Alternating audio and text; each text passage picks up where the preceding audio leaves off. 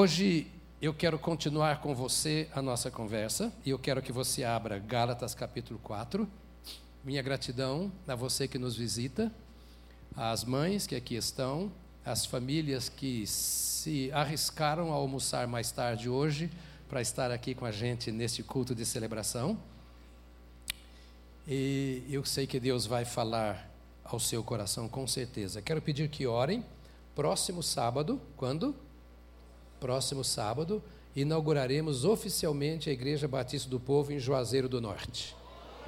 É, próximo sábado está lá, no novo templo, e vai ser uma bênção muito grande, eu tenho certeza. E já acertei ontem com o pastor uh, Samuel, que estava aqui no culto das oito também hoje. Acertei com Samuel para já fazer os contatos com os nossos obreiros agora Juazeiro do Norte e de São Bento para já visitarem a cidade de Cajazeiras, na Paraíba. Porque vamos abrir uma igreja também em Cajazeiras, se Deus quiser, não demora muito, né? Mais uma cidade polo do sertão, onde nós queremos estar. Temos escolhido as cidades polos, porque de lá a gente fortalece essa igreja, ela cresce e de lá ela abre igrejas em outras regiões por lá. Se alguém quiser ir embora para Cajazeira, vai logo, que nós vamos abrir a igreja lá. Né? Gálatas capítulo 1, versos 1 a 5 diz assim: Digo, porém, que enquanto herdeiro, ou enquanto o herdeiro é menor de idade, em nada difere de um escravo, embora seja dono de tudo. No entanto, ele está sujeito a guardiães, a administradores, até o tempo determinado por seu pai. Assim também nós, quando éramos menores, estávamos escravizados aos princípios elementares do mundo. Mas quando chegou a plenitude do tempo, Deus enviou seu filho, nascido de mulher, nascido debaixo da lei, a fim de redimir os que estavam sob a lei, para que recebêssemos a adoção de filhos. Para que recebêssemos a adoção de filhos. Este é o ano do compartilhamento, o ano de compartilhar. Compartilhar o quê? A gente tem tanta coisa para contar. O que vamos compartilhar? Eu tenho tentado munir você de alguns recursos bíblicos que você pode compartilhar com outras pessoas. E já alguns domingos nós estamos falando aqui sobre alguns termos que a Bíblia usa todos eles são como frutos frutos da salvação. Diga comigo, frutos da salvação. Eu não sei se você gosta, mas eu gosto muito do café da manhã. Você gosta? Gosta. Tem gente que não gosta de tomar café. A Aline, minha filha, não toma café de manhã, nunca tomou, desde criança. Foi um, uma boa economia. E eu fico grato até hoje. É? Nunca tomou café da manhã. Mas para mim é a primeira refeição. E eu gosto demais. Hoje, domingo, a gente come menos, porque é dia santo. Tem pressa, tem que vir correndo para as oito horas, então come menos. Mas hoje eu comi uma banana, uma maçã, pão com manteiga, presunto e queijo, e café com leite. Eu falei que eu gosto de café da manhã. Eu avisei antes de pecar, eu já falei, o meu pecado é esse, eu gosto do café da manhã. Eu vou sair daqui uma e meia, duas horas, não sei que hora, né? eu cheguei antes das oito, então eu tenho que encher o pandu para ficar satisfeito, né? E ainda no intervalo eu vou ali embaixo e sacrifico mais alguma coisinha, né? Para ficar bem. Eu queria que você imaginasse a salvação como uma cesta de café da manhã. Você gosta de receber no seu aniversário, quando você acorda às 10 horas da madrugada no aniversário, Aí você vê em cima da mesa, lá na sua cozinha, na copa, não sei onde você se alimenta, pode ser até na, na, em cima da cama mesmo, né? Você encontra aquela cesta de café da manhã bonita, envolta num papel celofane, aquele é celofane, é? No papel celofane, e você olha ali, você vê uma cesta. Você ganhou uma cesta, um presente, uma cesta de café da manhã. Mas não é apenas uma cesta. Dentro daquela cesta tem um punhado de frutos, comestíveis, alimento. A salvação é assim. Imagine a salvação como uma cesta de café da manhã. Você olha, vem num pacote só, tem um punhado de frutas. Numa cesta só, tem um punhado de presentes. Então, é um presente com muitos presentes ali dentro. Pode me dar quantas você quiser, que eu não vou reclamar. Não sei se você sabia, mas todo dia do pastor você me dá uma cesta de café da manhã. Eles mandam em seu nome, você pagou sem saber e mandam para lá, né, em nome da igreja, essa cesta de café da manhã. Esses dias nós temos falado sobre a salvação. Eu queria hoje fazer um resumo para passarmos para o nosso próximo item. Começando com aquilo que nós falamos para você sobre regeneração, e nós dissemos que começa com a conversão.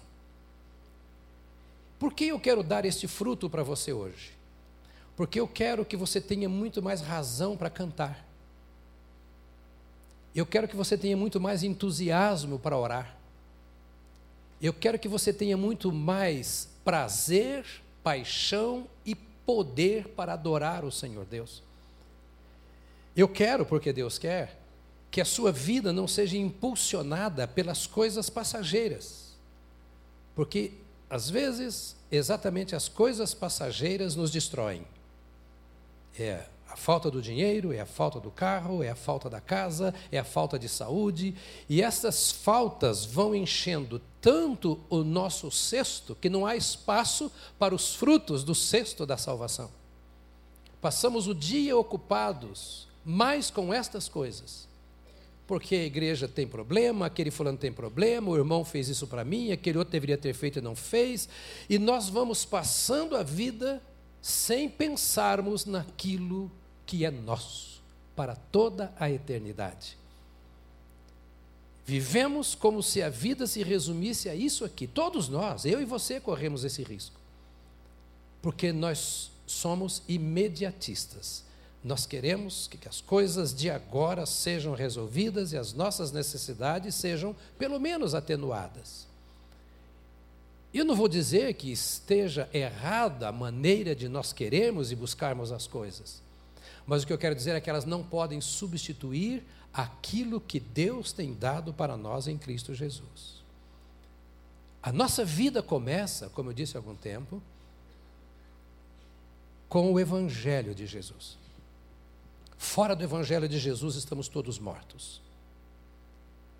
O Evangelho que é o poder de Deus para a salvação de todo aquele que crê, é também a luz que alumia ou que ilumina o nosso interior, ao ponto de nós podermos ver o estado em que nós nos encontramos. Ninguém pode fazer isso, por mim nem por você. Só o poder do Evangelho. Houve um dia, e aqui começa o fruto da salvação, houve um dia em que você e eu ouvimos o Evangelho. O que isso causou em nosso interior? A convicção do pecado. A luz veio às trevas, ao porão da nossa alma. E de repente, coisas que nós achávamos que eram certas, descobrimos que não são certas, que não agradam a Deus. Aquilo que nós fazíamos achando que era o melhor, de fato não era o melhor de Deus para nós. E vimos o caminho que estávamos andando, longe de Deus, com as nossas práticas, nossos erros, nossos pecados. E o Evangelho veio anunciando aos nossos ouvidos, físicos e espirituais, que existe uma saída. Que aquelas coisas estavam sendo peso para a nossa existência, aborrecendo o nosso coração, enfermando a nossa alma, trazendo preocupações e, sobretudo, nos impedindo de experimentar o poder de Deus que está à nossa disposição. Com essa voz do Evangelho, trazida pelo Espírito Santo ao nosso interior, nós entendemos que estávamos longe de Deus, caminhando sozinhos. E entendendo isto, nós nos arrependemos. Significa que nós olhamos para Deus e dizemos: Senhor, como eu posso fazer isso? Andar longe de Ti quando Tu estás tão perto de mim. Ter o Senhor ao meu lado e não perceber o Senhor. Não me importar com o Senhor. Não desfrutar do Senhor. Ter uma riqueza bem junto a mim. E eu viver uma vida tão pobre, tão, me permita, terrena, quando os céus estão próximos de mim. Senhor, eu me arrependo disso. Eu te peço perdão por esta minha posição, por essa minha postura, por, por essas minhas ações. Eu quero que tu me perdoes, em nome de Jesus, e que tu me salves. Eu me arrependo. Este arrependimento me levou à conversão. Ou seja, eu me arrependi do pecado e eu então me voltei para Deus como o meu Deus, como meu Salvador, o confessei como Senhor da minha vida, me entreguei a Ele. Eu e você. Você já fez isso? Quantos já fizeram? Já entregaram a sua vida ao Senhor? Isso. Então nós não mudamos de religião, ainda que tenhamos mudado. Nós mudamos de vida. Porque com essa nossa oração aconteceu aquilo que a Bíblia chama, já estudamos, de regeneração. Pode repetir comigo? Regeneração. Nós fomos regenerados, diz a palavra de Deus. A conversão, a volta para Deus, é a resposta do coração humano ao apelo do Espírito Santo. Ele falou com o Evangelho, nós ouvimos e entendemos e respondemos a Deus dizendo: Eu creio e eu aceito o teu Evangelho. Esta é a conversão. A regeneração é uma ação de Deus no meu interior em resposta à resposta que eu dei ao Espírito Santo. Está claro? Eu estou falando de uma forma bem. Se eu estivesse falando para os meninos de 10 anos, 11 anos, para você entender. Sabe por quê? Porque eu tenho visto muitos crentes perdendo a graça, a beleza da salvação perdendo o privilégio das coisas que a salvação oferece, deixando de degustar ou de se alimentar dos frutos desta cesta da salvação, e muitos até com medo de já terem perdido ou de virem a perder a salvação, porque não conhecem essas coisas. E o que eu quero nesta manhã, e repetindo e falando de forma tão lenta para você, é que você saiba não o que você terá, mas o que você já tem que já é seu, está à sua disposição para enriquecer a sua vida. Com a sua conversão, com a sua volta para Deus, aconteceu a regeneração. Ou seja, você respondeu à voz do Espírito Santo que te convenceu do pecado, da justiça e do juízo, e ao ter respondido ao Espírito Santo, Deus fez uma obra em sua vida, pelo Espírito, te deu vida nova te regenerou. Então, Deus te deu vida nova como resposta a esta sua conversão. Este é um ato criativo e eterno de Deus. Só Deus pode. Pastor, eu já sei. Estou repetindo, repetindo e repetindo. Pastor Enéas Tonini, de saudosa memória, fundador desta igreja, quando era meu professor lá em Belo Horizonte, no seminário, muitas vezes dizia assim: é preciso repetir, repetir, repetir. Então eu vou repetir, repetir e repetir, até que você guarde isso e fique no seu coração. A salvação é uma obra criativa e eterna de Deus. Diga isso para o seu colega de trabalho, de faculdade, na sua casa. Ninguém pode fazer alguém nascer de novo a não ser Deus. Ninguém pode dar a salvação a não ser Deus. E Deus dá a salvação a quem quer que seja. Ele cria esta nova vida que é nossa. Então, Pedro, o apóstolo, no capítulo 1, e se você trouxe a sua Bíblia, e deve trazê-la sempre, você abre 1 Pedro primeiro, eu quero que você leia comigo, porque você tem que conferir se eu estou pregando a palavra de Deus. Este púlpito não é uma tribuna. Os advogados usam tribuna. Este púlpito é um lugar de onde a palavra de Deus deve ser proferida e só a palavra de Deus. Olha para mim, nós somos Bíblia. Percebe? Nós entendemos e cremos que a Bíblia é a palavra de Deus.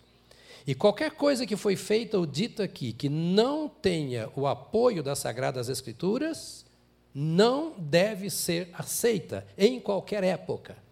Ainda que o mundo faça outra Bíblia, não creia ou critique ou rasgue ou queime a Bíblia. Nós somos a igreja de Cristo e nós somos Bíblia. Bíblia. Tá certo? Então, pegue a Bíblia e olha aí o que está escrito: Bendito seja o Deus e Pai de nosso Senhor Jesus Cristo. É uma exclamação. Paulo, Pedro, melhor, está entusiasmado. E ele começa assim: Bendito seja o Deus e Pai de nosso Senhor Jesus Cristo. Ou seja, abençoado, honrado, glorificado, reconhecido seja o Deus e Pai de nosso Senhor Jesus Cristo. Aí continua ele: conforme a sua grande misericórdia, ele nos regenerou para uma esperança viva por meio da ressurreição de Jesus Cristo dentre os mortos, para uma herança que jamais poderá perecer, macular-se ou perder o seu valor, herança guardada nos céus para vocês, que, mediante a fé, são protegidos pelo poder de Deus até chegar à salvação prestes a ser revelada no último tempo. Paulo, Pedro começa assim: Grande a sua misericórdia, ou conforme a sua grande misericórdia, Ele, o bendito Deus e Pai de nosso Senhor Jesus Cristo, ele nos regenerou para uma viva esperança. Por isso eu disse um ato criativo de Deus. Só Deus pode regenerar. Pessoas estão procurando mudança de vida em muitos recursos que existem por aí. Seja religião, filosofia de vida, obras, você sabe os que estão com você, onde é que eles procuram encontrar significado, razão para a sua vida essência de fato para a sua vida. As Sagradas Escrituras dizem: olha, Ele nos regenerou. Ele nos regenerou. Ato consumado. Foi feito. Ele nos gerou de novo. Ele nos fez nascer de novo. Ele nos deu a nova vida. É Ele que dá e Ele nos deu. Diga comigo, deu. Repito, fato consumado. Está feito. Ele nos deu a salvação para uma esperança viva por meio da ressurreição de Jesus Cristo dentre os mortos. Agora, veja o que continua. Para uma esperança que que lá na frente. Uma tradução diz imperecível e a minha diz uma herança que jamais perecerá. Você está comigo? Para uma herança que jamais poderá perecer ou imperecível, que jamais poderá macular-se ou perder o seu valor. Que fruto extraordinário é esse? Nos deu, Deus deu, por meio de Jesus Cristo, uma salvação que nos traz uma viva esperança. E salvação esta, veja na sua Bíblia, que é uma herança que jamais poderá perecer. Diga para o irmão, jamais poderá perecer. Diga para ele. é a nossa escola dominical hoje aqui, não é? Bíblica dominical. O que jamais pode perecer. O que significa isso? O que significa que jamais poderá perecer? Não acaba, não se perde. Que jamais poderá perecer. Que jamais poderá, a outra, a outra palavra que está na frente de perecer é o que? A sua? Que é imaculada, ou que jamais poderá macular-se. Essa salvação é pura, é imperecível, é perfeita. Não vou dizer imaculada para não dizer que é a irmã que está do seu lado. Né?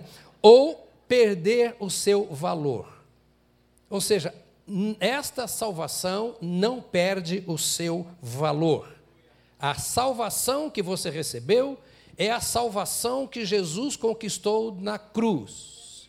E essa salvação que Jesus conquistou na cruz, ela surgiu na eternidade. Paulo diz isso desde antes da fundação do mundo, num acordo que houve entre a Trindade.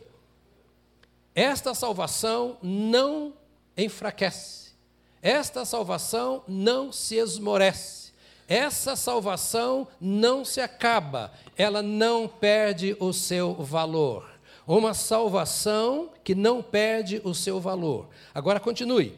Herança guardada onde? Aonde a herança? Essa salvação que é a herança que nós temos está guardada onde? Na minha Bíblia também está no céu, está na sua? Essa herança veio dos céus, porque ela é dos céus, por ter se originado no coração do Senhor dos céus e da terra. E ela está depositada nos céus. A Bíblia diz aqui que ela está guardada para nós nos céus. Por que a minha salvação está guardada para mim no céu? Porque o meu Salvador está sentado à direita do meu Deus e intercede por mim. A Bíblia diz que Jesus está à direita do Pai como nosso intermediário. E o único mediador ou intermediário entre Deus e os homens é quem? Jesus Cristo, que se fez homem, em nosso lugar morreu esta, esta criação de Deus é preservada por Deus, na sua natureza ela não se acaba, ela não se enfraquece, não se esvaece, esvanece, ela é a salvação eterna que Jesus Cristo diz, para que todo aquele que nele crê não pereça, mas tenha a vida eterna. Agora, herança, herança é herança, é direito seu. Se você recebeu, ela é a sua herança. É uma herança que você tem depositada não na Igreja Batista do Povo. Não é a igreja a sua guardiã. Não é a minha doutrina ou a sua doutrina que nos guarda.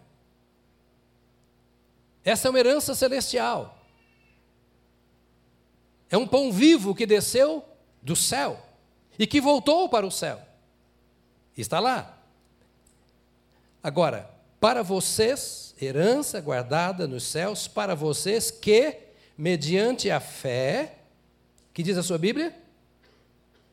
A minha diz: são protegidos pelo poder de Deus até chegar à salvação prestes a ser revelada no último tempo.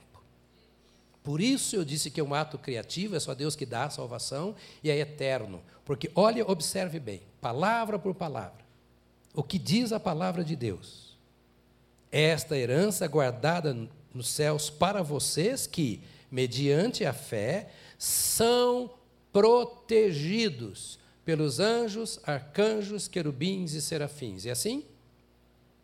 Vocês ficaram na dúvida, está com a Bíblia aberta? Protegidos pelo homem que é o homem de Deus vocês são protegidos, essa salvação é protegida pela sua oração, pela Igreja Batista. Quem protege a sua salvação? Aonde está isso? Aí no texto que você está lendo. Ela está guardada nos céus para vocês que, mediante a fé, são protegidos pelo poder de Deus. Até quando? Até quando Deus protege a sua salvação? até chegar a salvação prestes a ser revelada quando? No último tempo. Que é o fim de todas as coisas. Quem guarda a sua salvação é o mesmo que te salvou. E se ele te salvou, ele guarda a sua salvação no poder dele e não no seu poder. No poder dele e não no poder da sua igreja. Por isso, aquele suspiro de Pedro começa dizendo: Bendito seja o Deus e Pai de nosso Senhor Jesus Cristo. Eu sei quem é Deus, eu sei quem é Jesus Cristo, e eu sei o que ele fez por mim, e é isso aqui que ele fez por mim, e eu sei que foi ele que fez, e se foi ele que me salvou, está garantido para sempre. Não haveria exultação se ele tivesse medo de perder essa salvação. Eu não posso me alegrar tão profundamente com alguma coisa que não tem garantia. E eu preciso me lembrar que Pedro falou isso pelo Espírito Santo. Não foi a boca do Pedro, a mente do Pedro, o coração do Pedro, porque a Bíblia é a revelação do Espírito Santo, inspirada aos homens que a escreveram. Aí você me perguntaria assim, ah, mas é, como é que funciona isso? Funciona assim. A vida que você recebeu é nova. A salvação que você recebeu é nova. Está escrito aqui na palavra de Deus. Portanto, se alguém está em Cristo, é nova criatura. A minha tradução, NVI, diz nova criação. As coisas velhas passaram. Eis que surgiram coisas novas, ou que tudo se fez novo. Olha para mim. Quem é salvo, sabe que é salvo.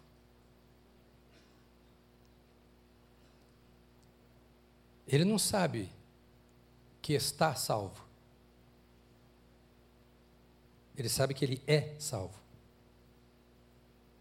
Eu não gosto de ouvir alguém dizer assim, você pode dizer, mas eu não gosto, eu acho que não corresponde à verdade. Eu estou casado há tantos anos. Quem está hoje pode não estar amanhã. Você não está casado. Você é casado até que a morte os separe. E você não está salvo. Você é salvo.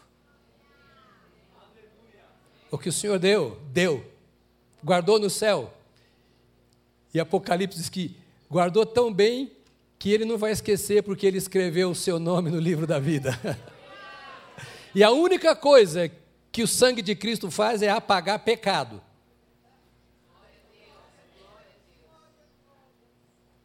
E salvação não é pecado. E de repente você começa a perceber que a sua vida não é a mesma.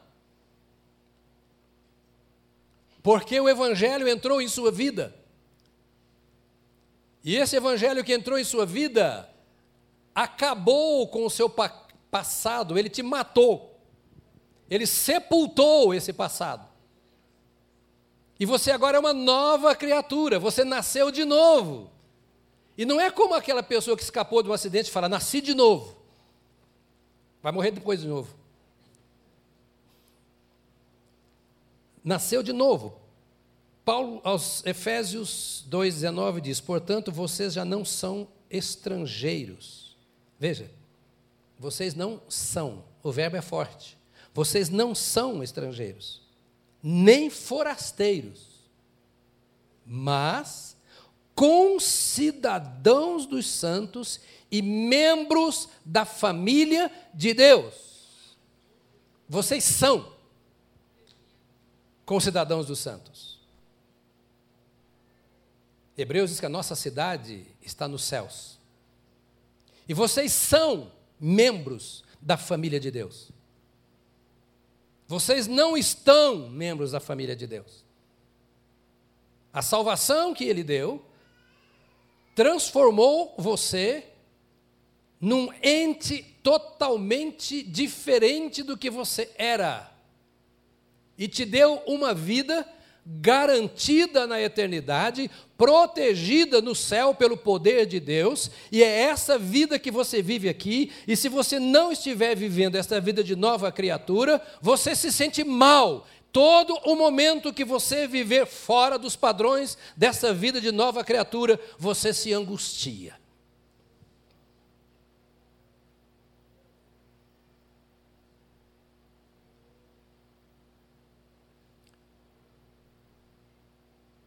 E se você diz que aceitou a Jesus, está bem acomodado no pecado, fazendo aquilo que a Bíblia diz e não a igreja ou o pastor, porque a Bíblia é a lei. E é por esta lei que nós seremos julgados diante do justo juiz. E ninguém escapa. Olha para o irmão com cara bem feia e diga para ele: toma cuidado. Ninguém escapa.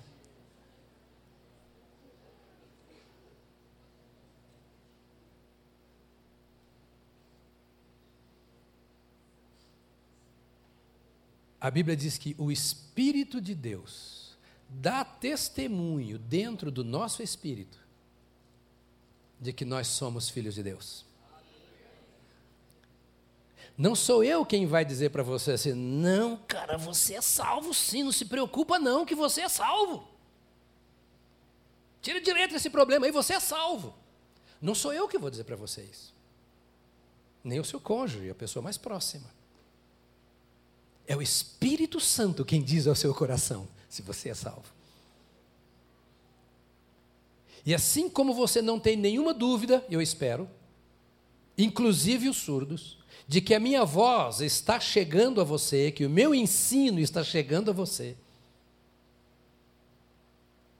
Alguém aqui tem dúvida de que está me ouvindo?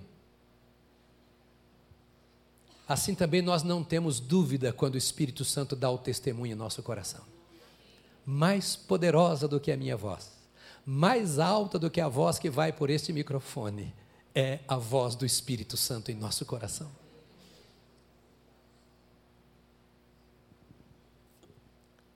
Então não é uma questão de eu convencer que você é um crente. E nem é questão de você ter medo de perder a salvação. A questão é de você saber se você é salvo, se essa vida que está dizendo que Deus te deu, que é eterna, que é guardada por Deus no céu, que o poder de Deus é quem guarda, não é anjo, não. Ele não pôs o maior querubim para guardar, ele é quem guarda. O bendito Deus e Pai de nosso Senhor Jesus Cristo.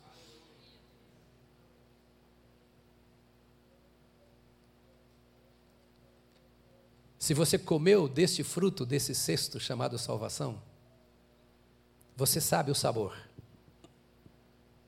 O Espírito Santo te faz perceber o sabor.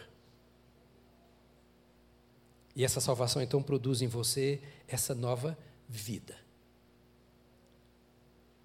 Deixe-me dizer uma coisa para você. Questões doutrinárias à parte, a maioria das pessoas que tem medo de perder a salvação é porque estão vivendo em pecado ou têm algum temor pecaminoso no seu coração. Ou porque ignora a palavra de Deus. E é assim: se eu sou salvo, por que eu vivo nesse pecado? Ou então, se o fulano é salvo, por que ele ou ela é assim assim? E essa não é uma questão que diz respeito a mim. A questão que me diz respeito é: eu estou vivendo a nova vida que eu recebi em Cristo? E só eu sei se estou vivendo e se tenho essa nova vida ou não.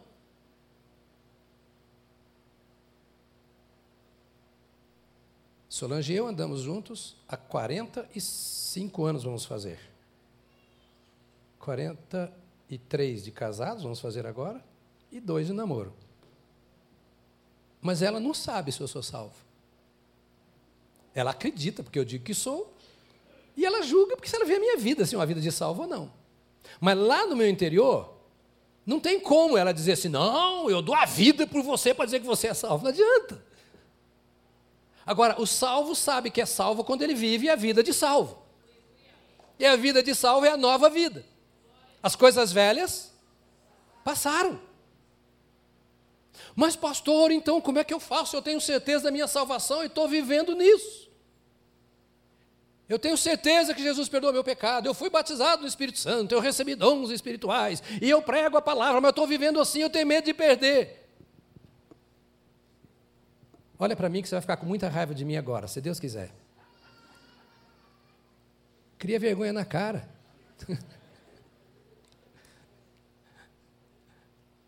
Cria vergonha. É, mas eu abandonei a igreja, eu abandonei Jesus, porque o pastor falando de tal fez, ou falando não sei o quê, na igreja tal está acontecendo, hoje não dá para acreditar mais em crente, todo mundo. Mas quem foi que te salvou? Que preço o seu pastor pagou pela sua salvação? Que garantia você tem que se o seu líder, o seu pastor, o seu apóstolo, sei lá quem, for fiel a Deus, você vai ser salvo? Que poder a sua igreja tem sobre a sua vida para fazer você ser cheio do Espírito Santo?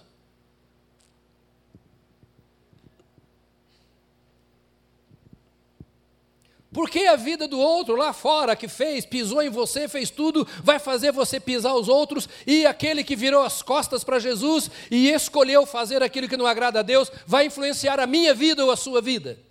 Cada um dará conta de si mesmo a Deus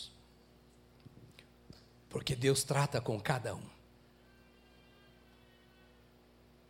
Meus irmãos, eu já vi coisa em igreja, em liderança, como diria minha mãe, que está na glória, coisa do arco da velha.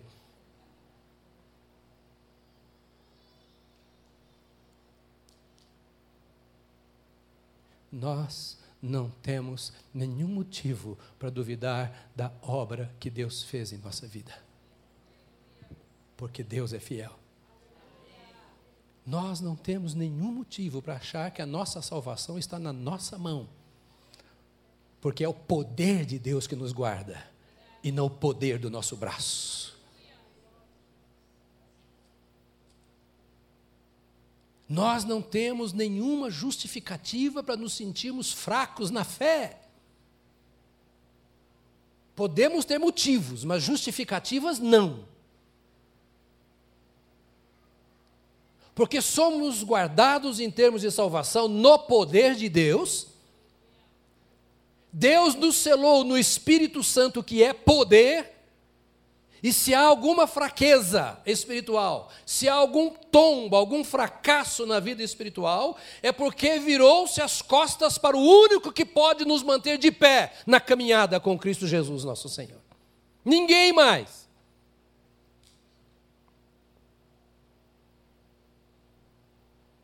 Vou parar já já, porque eu sei que você está ficando bravo comigo. Não estou nem aí para você. Não te salvo mesmo. É melhor você se preocupar com quem te salva.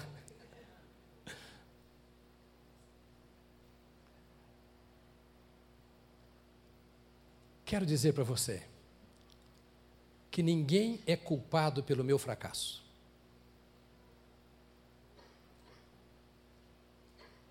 A não ser eu.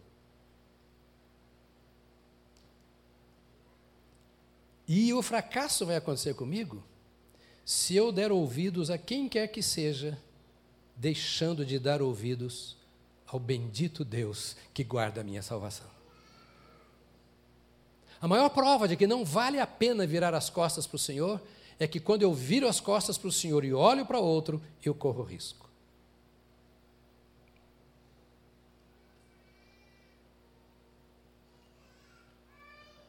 Mais de 90% dos aconselhamentos que nós fazemos seriam desnecessários se os aconselhandos se voltasse mais para Deus do que para si mesmos.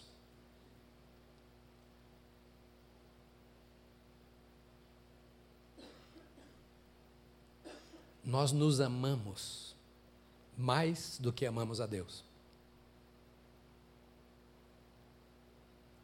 Isso é natural para o homem natural. Mas para o homem espiritual, e quando falo homem, eu falo de mulher também. Mulher também é macho aqui agora, tá?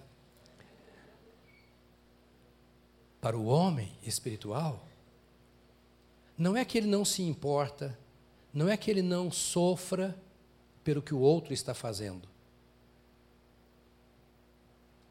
Mas é que, ainda que se importe, não, não, não importa a, a profundidade desse valor que ele dá. E ainda que ele sofra, independentemente do sofrimento, isso não afeta o seu relacionamento com Deus, o seu Salvador.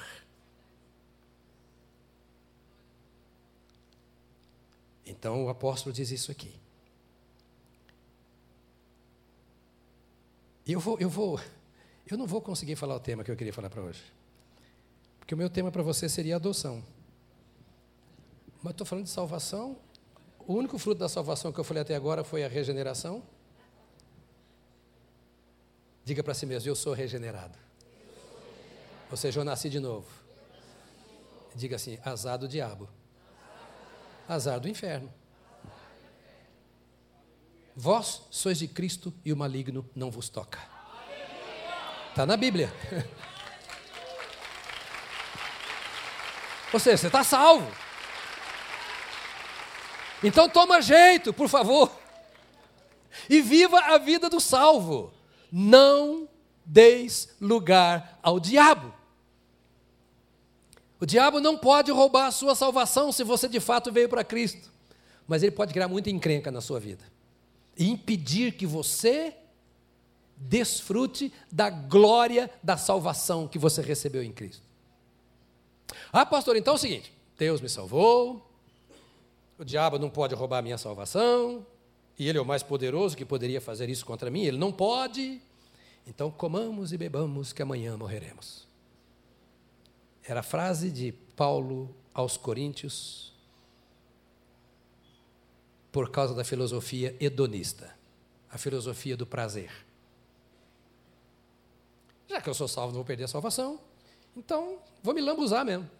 Fazer o que der para fazer na vida. Legal.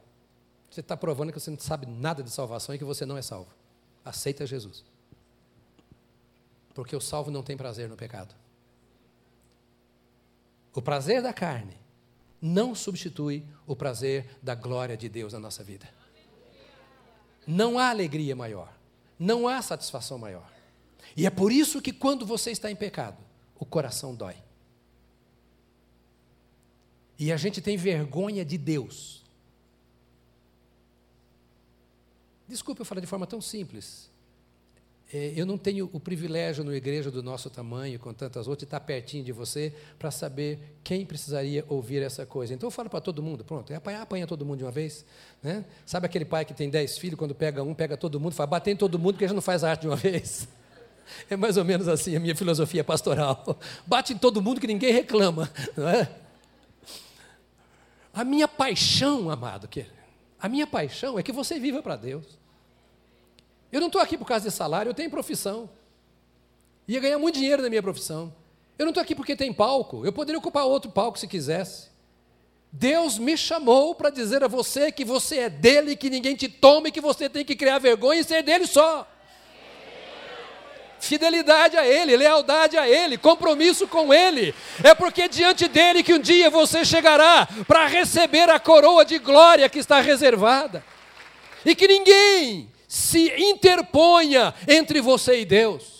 Nem marido, nem mulher, nem pai, nem mãe, nenhuma outra criatura, nem demônios, nem anjos. Não há ninguém na sua vida mais significativo, mais poderoso, que te ama mais e que quer dominar poderosa e gloriosamente o seu coração, mente, do que o Senhor nosso Deus. Agora, depois que acontece esta obra extraordinária, esse fruto extraordinário, né, vem a conversão, vem a, a, a, regeneração. Então, eu vou terminar do último que eu preguei domingo passado, porque você não estava aqui. Se estava, não me ouviu falar, então eu vou falar de novo. Rapidinho para terminar. Na verdade, eu ia falar para você hoje, sabe sobre o quê? Adoção. Está com o esboço aí? Eu passei o esboço para minha mulher ontem. Eu gastei seis horas para preparar a mensagem que eu ia pregar hoje, não vou pregar. Mas não estou perdendo tempo, eu sei. Porque Deus está me incomodando. E se tem uma coisa que você precisa saber é que eu não me preocupo se você gosta ou não. não. Não é questão de agradar você. Eu quero agradar ao meu Deus. E eu sei que você também quer agradar a Deus. Então a gente tem que falar. Está na Bíblia, nós estamos falando só a Bíblia, correto? Tá, então para terminar, qual outro fruto que nós vamos lembrar hoje aqui dessa cesta extraordinária, linda, gloriosa, poderosa da salvação que recebemos? A justificação. Para entender adoção, você tem que guardar essas coisas. Que é sua dada por Deus para você.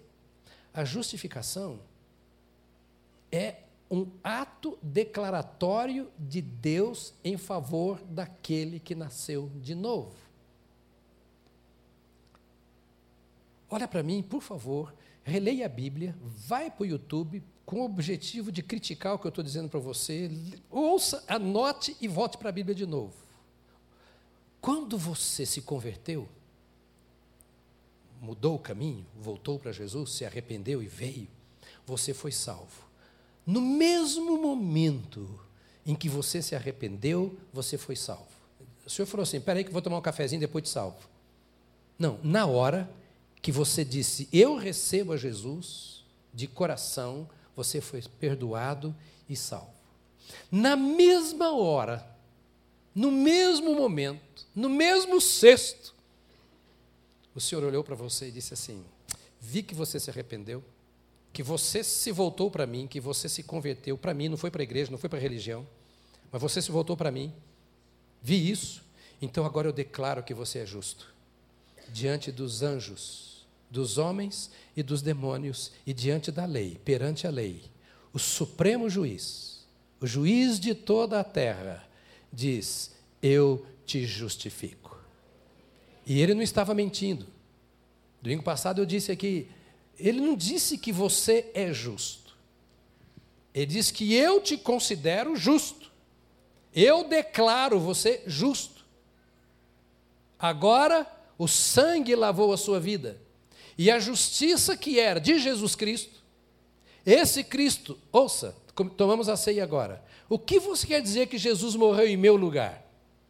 Graças a Deus, Jesus morreu em meu lugar, perdoou os meus pecados. É preciso entender isso. Vou te contar uma historinha para você entender, tá?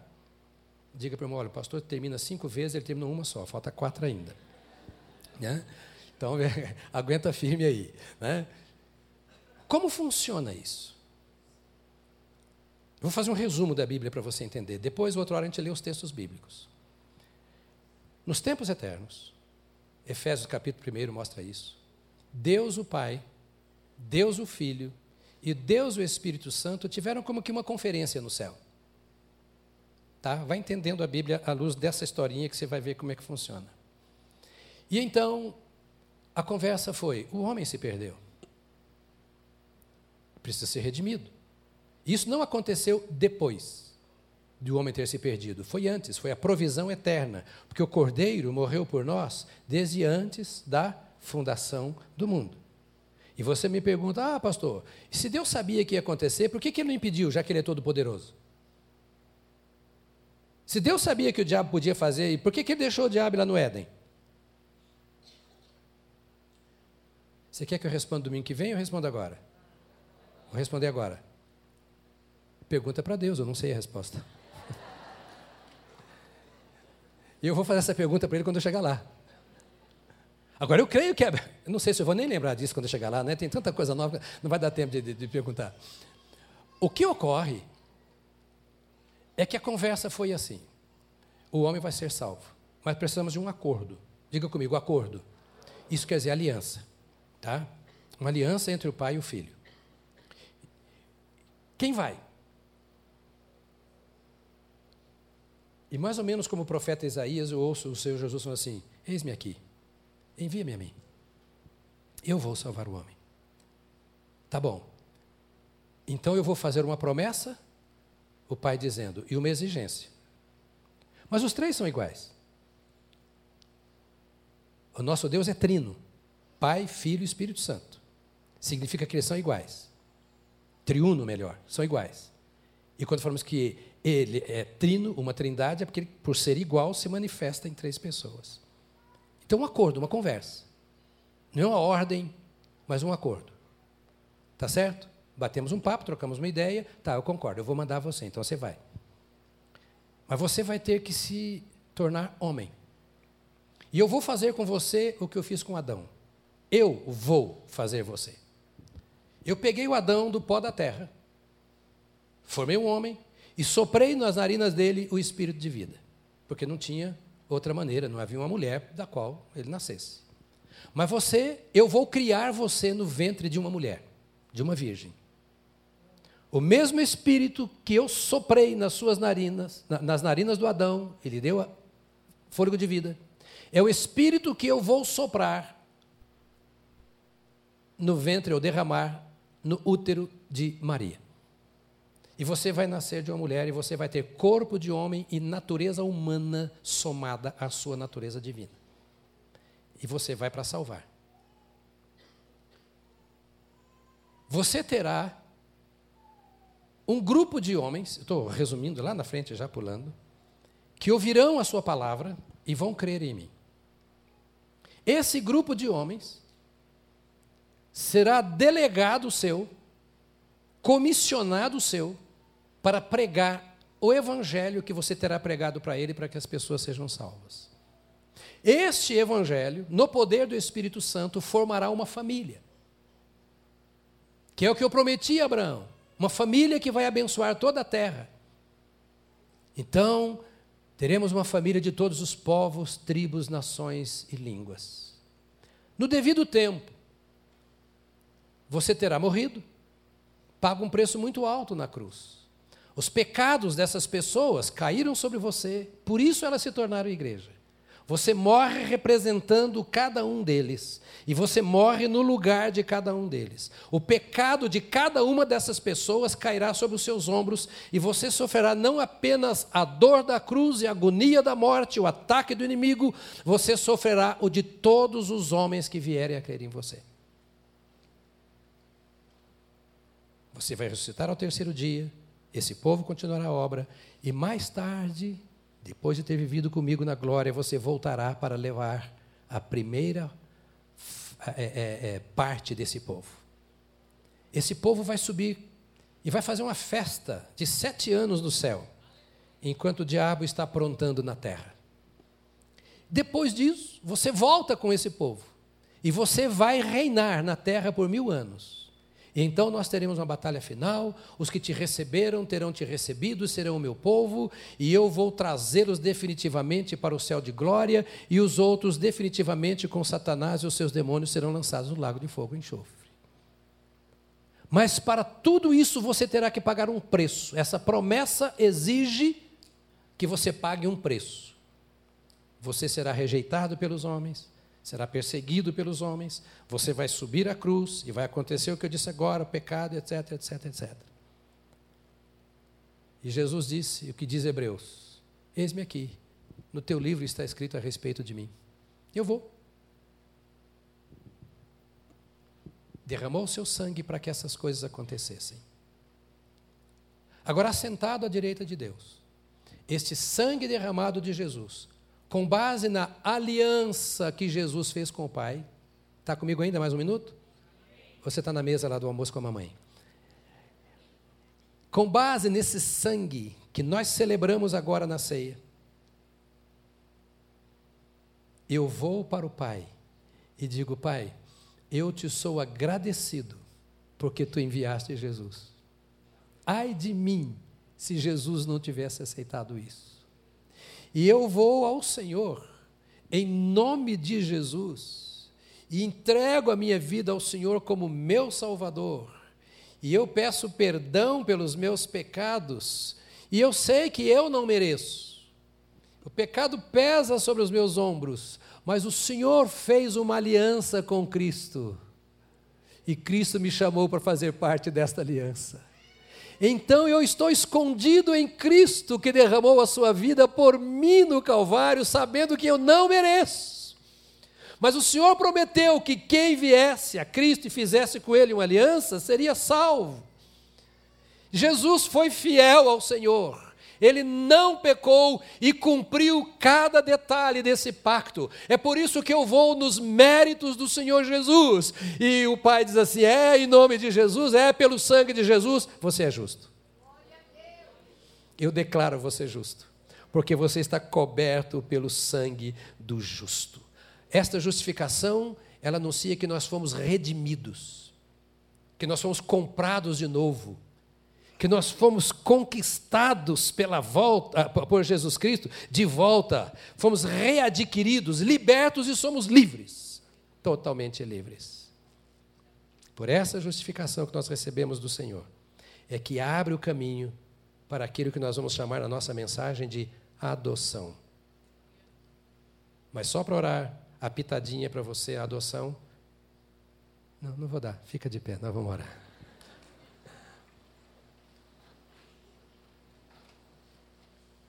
Porque a adoção vem no mesmo pacote. Eu queria que você agora fechasse os seus olhos e que você se apresentasse a Deus, o seu Pai. A Deus. E que você dissesse a Deus o estado em que você se encontra agora algumas dúvidas que eu vou tentar resolver nas próximas mensagens. Mas quem sabe hoje você deveria dizer: Deus, eu estou voltando. Porque é possível até que você diga para Ele: Estou assentado nos bancos da igreja todas as semanas, mas eu não me sinto assentado ainda nos lugares celestiais em Cristo Jesus. Eu quero descansar em Ti.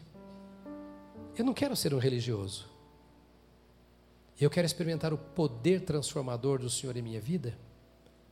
Eu quero comer desse fruto ou dos frutos que a salvação me oferece. Eu quero absorver a graça e o poder do Senhor em minha vida. Eu vou orar com você agora. E eu queria pedir a você que você me permitisse mais cinco minutos depois da oração para nós encerrarmos cantando. Pode ser? Pode? Amém? Acho que seis pessoas concordam. Porque nós vamos exaltar este nosso Salvador. E na oração eu queria que você dissesse a Ele, Senhor, eu te dou graças, porque ainda que eu não entenda tudo, o Senhor me deu um presentaço. Ainda que eu não consiga digerir tudo ainda, mas eu sei que o que o Senhor me deu é grande demais.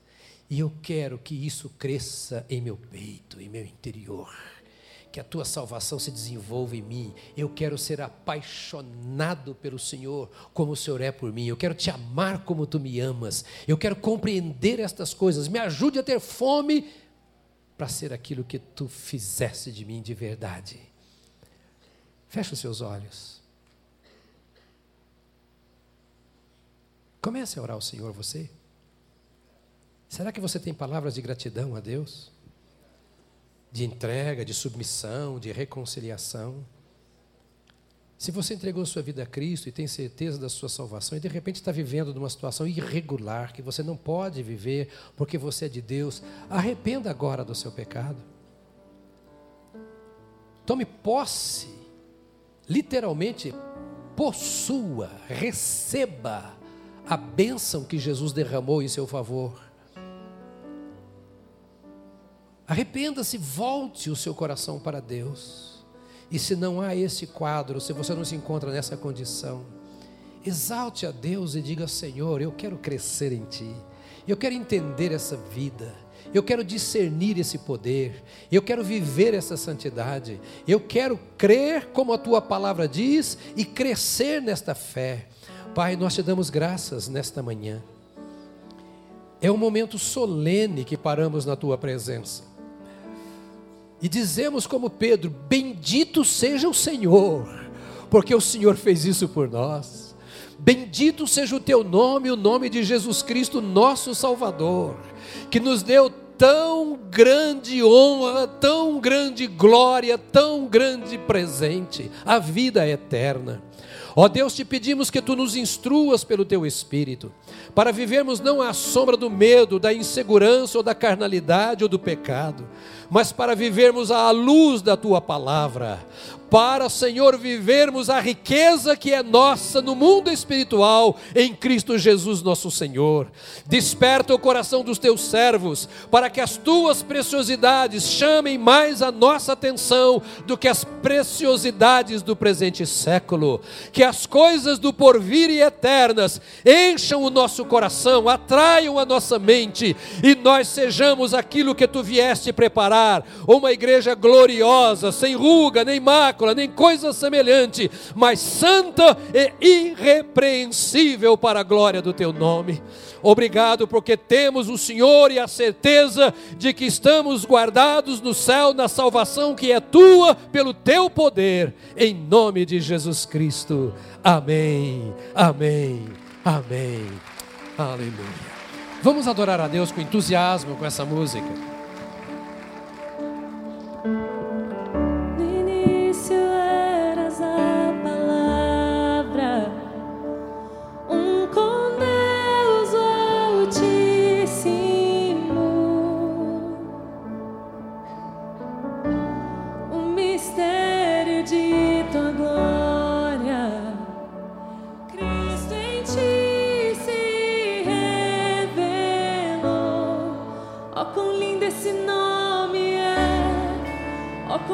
esse nome é o nome de Jesus, meu rei.